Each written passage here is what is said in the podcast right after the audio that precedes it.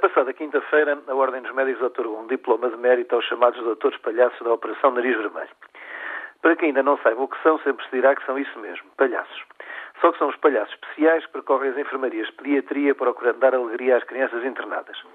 São pessoas extraordinárias capazes de confrontarem com o sofrimento mais difícil de presenciar, o das crianças. O facto de origem à notícia é em si mesmo banal. O reconhecimento de vida deve ser visto com normalidade, já que mais não é que um ato de justiça que referenciar na medida em que possa estar ausente tantas outras iniciativas igualmente de grande mérito. O que me faz abordá-lo hoje é a estranheza com que foi visto por alguns. A estranheza que referencio nem sequer foi crítica, foi simplesmente o destaque que alguma comunicação entendeu dar por lhe parecer inabitual que os médicos, gente consabidamente conservadora, reconhecessem uma iniciativa da modernidade. Aparentemente seria estranho que os médicos, ciosos da sua ciência e do hermetismo das suas tecnologias, convivessem pacificamente com palhaços de nariz vermelho que invadem as enfermarias em grande espalhafato, passando receitas com ferros de engomar. Também em tempos de exacerbada economia, em que nada existe sem uma verba, uma estatística, um objetivo de eficiência, parece estranho este reconhecimento de técnicas milenares com que se entretinham cortes medievais. A meu ver, está precisamente neste classicismo a chave para a compreensão de tal estranheza e para a apreciação do mérito da iniciativa. Com efeito, a decisão de homenagear os doutores Palhaço foi das mais fáceis de tomar pelo Executivo da Ordem, que, congregando 10 pessoas felizmente diferentes, demora por vezes longas horas para decidir sobre coisas relativamente banais. Neste caso, a decisão foi rápida, unânime e coerente. Ao refletir hoje sobre o facto, espicaçado pela estranheza que passa o pleonasmo tanto estranhei facilmente compreendido.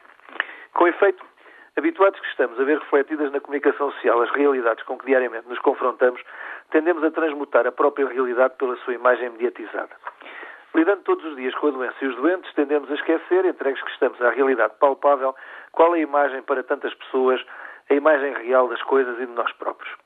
Esquecemos que anos a fio se falou e fala das grandes conquistas tecnológicas da medicina, ao ponto de quase se acreditar que as ferramentas trabalham sozinhas e que o homem é indiferente.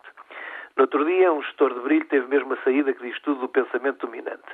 Segundo ele, uma das demonstrações do progresso do nosso sistema era que os doentes já não escolheriam o médico, mas a instituição.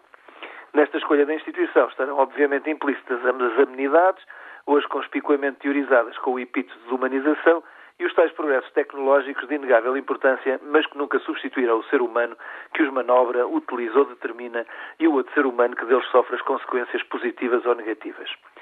Passados que são 50 anos de progresso técnico ininterrupto e inexcedível, para lá de qualquer sonho mais otimista dos nossos avós, e passados que são uma dezena de anos em que falar de saúde é falar de economia da dita, tendemos a esquecer que continuam a existir homens doentes e outros homens e mulheres que os tentam tratar nas diversas profissões da saúde.